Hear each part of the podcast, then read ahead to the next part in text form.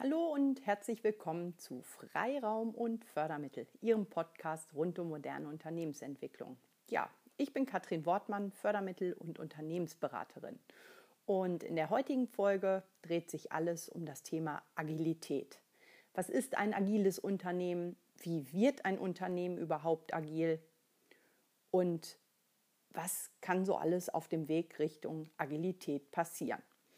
Auf diese Fragen gibt es Antworten in der heutigen Folge. Ja, grundsätzlich bedeutet agil so viel wie flink, beweglich und anpassungsfähig. Im Privaten ist uns das Wort sicherlich allen schon mal begegnet, ganz oft im Zusammenhang mit dem Thema Alter. Da hört man ja oft so, oh, Agilität im Alter und naja, irgendwie versuchen wir ja alles im Rahmen unserer Möglichkeiten dafür zu tun. Spaziergänge, ähm, Sport machen, all diese Dinge, um auch später weiterhin beweglich und fit zu sein. Ja, aber was genau bedeutet denn agil auf beruflicher Ebene, auf Ebene eines Unternehmens? Und warum ist es wichtig, dass das Unternehmen, das uns gehört oder in dem wir vielleicht arbeiten, agil ist oder aber auch gerade in Zukunft agiler wird?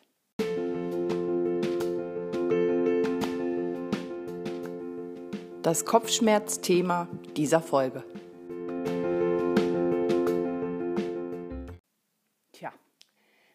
Ist eigentlich unser Problem? Warum rufen so viele im Augenblick nach Agilität und dass sich etwas verändern muss? Ich glaube, das ist so dieses Thema, dass sich im Außen ähm, die Welt gefühlt immer schneller dreht und dass man an vielen Stellen gar nicht mehr hinterherkommt.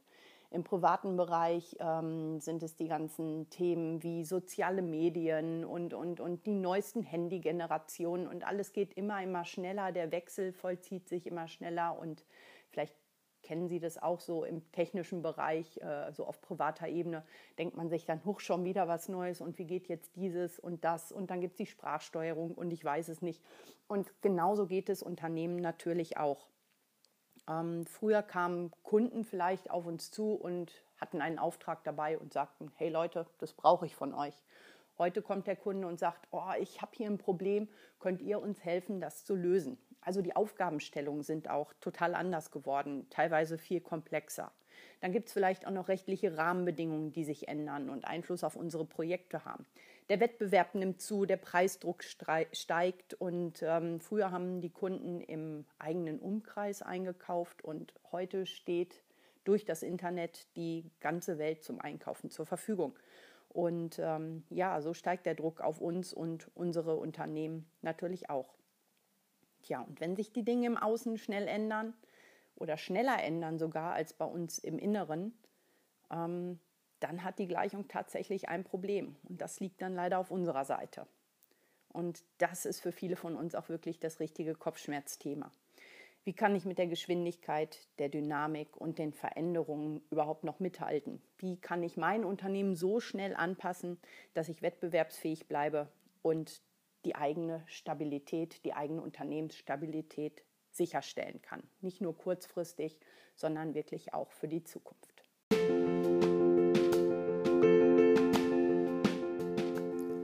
Die Freiraumstrategie.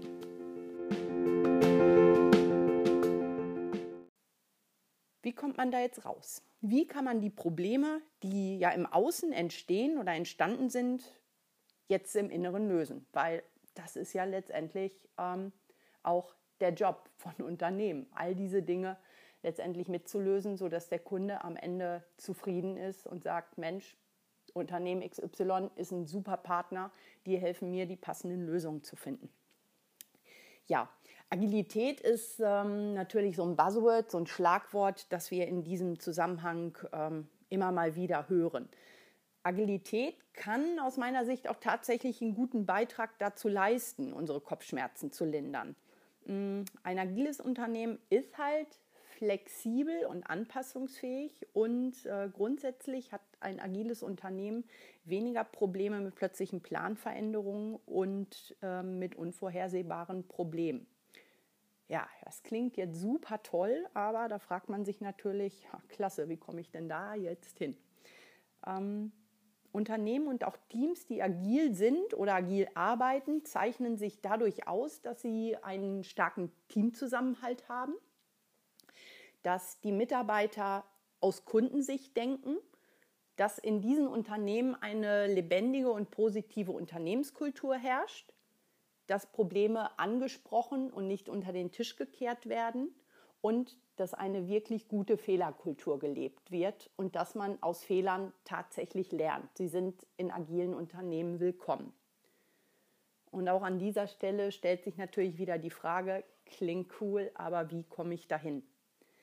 Ähm, ja, was man machen kann oder welche Faktoren einen wirklich hohen Stellenwert in agilen Unternehmen äh, spielen, sind, ähm, sind die folgenden. Ich habe mal so ein paar Beispiele zusammengetragen.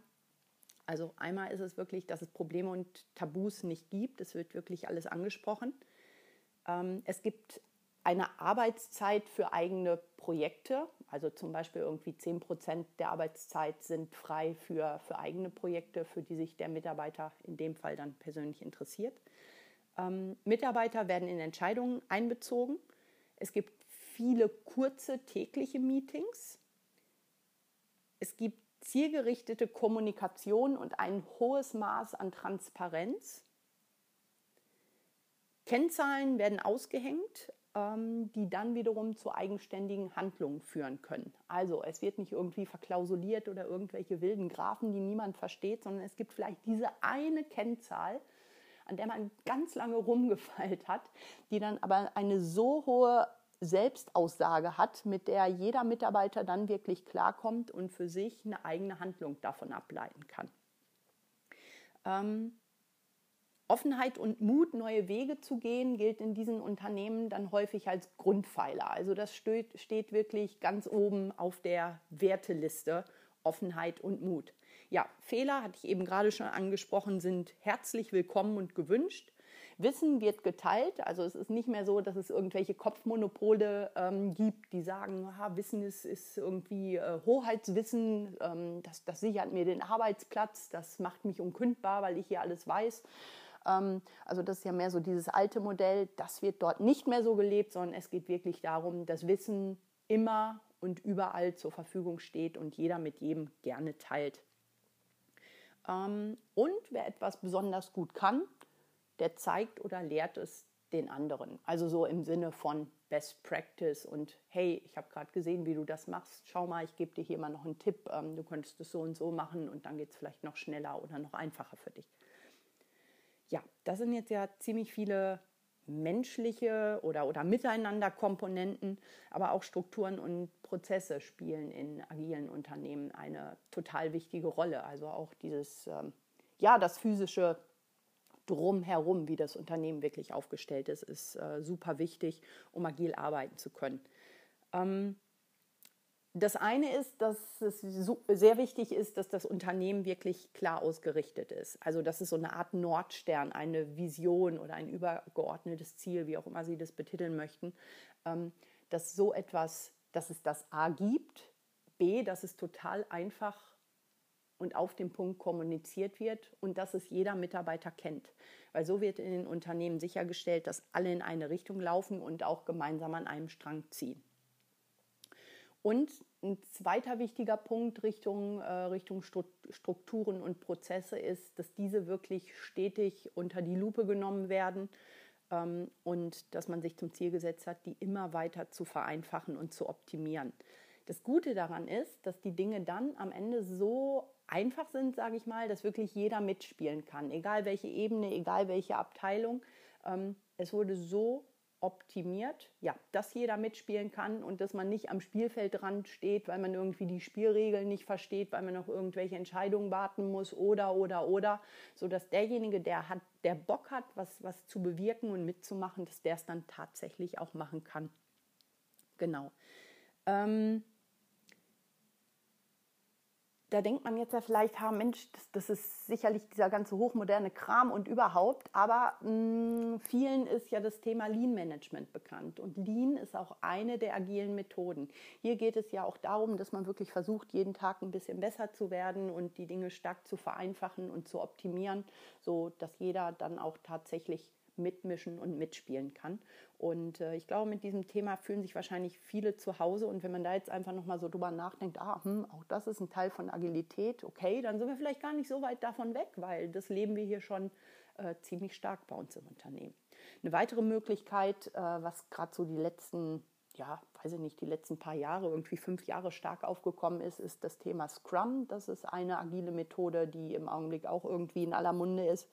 Ähm, kommt aus der Softwareentwicklung und auch das ist eine ganz gute Möglichkeit, Agilität auf methodischer Ebene im Unternehmen zu leben. Genau.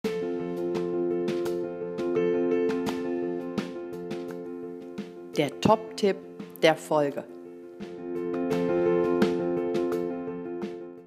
Ja, Agilität ist eine Mischung aus Einstellungen, Strukturen, Prozessen, Miteinander und Unternehmenskultur. Also ein ziemlich komplexes Gewerk. Und wenn Sie jetzt sagen, tja, irgendwie, ich muss oder ich möchte auch etwas verändern und ausprobieren, dann kann ich Ihnen für diese Folge einige kleine Tipps an die Hand geben.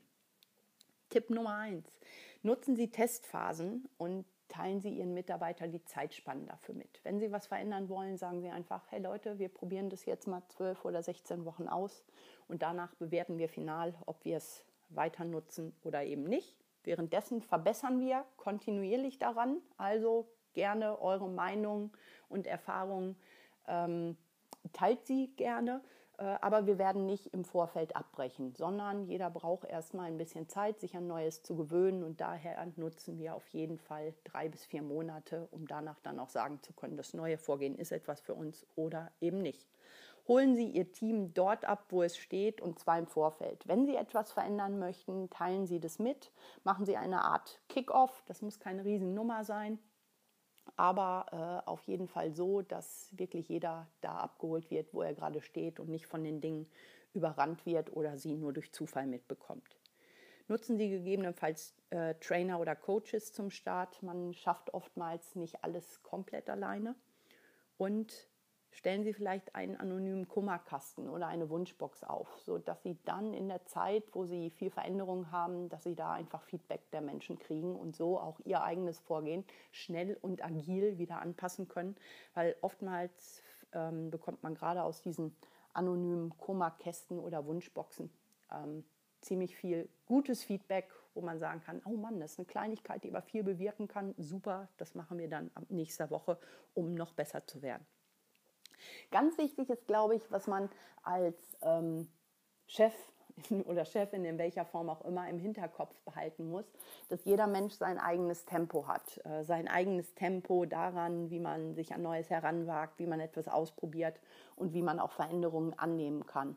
Und das ist, glaube ich, wichtig, dass man nicht mit einem, mit einem Maß an alle Mitarbeiter gleich herangeht, weil der eine braucht vielleicht einfach ein bisschen länger als der andere oder die andere. Und noch ein ganz wichtiger Punkt, ähm, eine Erfahrung, die auch ich gemacht habe. Seien Sie einfach nicht enttäuscht, wenn nicht jeder den Weg Richtung Zukunft mit Ihnen mitgehen möchte, sondern konzentrieren Sie sich darauf, wer tatsächlich alles dabei ist, was Sie alles bewirken können. Und 100 Prozent wird man nur in den, Alter, in den allerseltensten Fällen haben.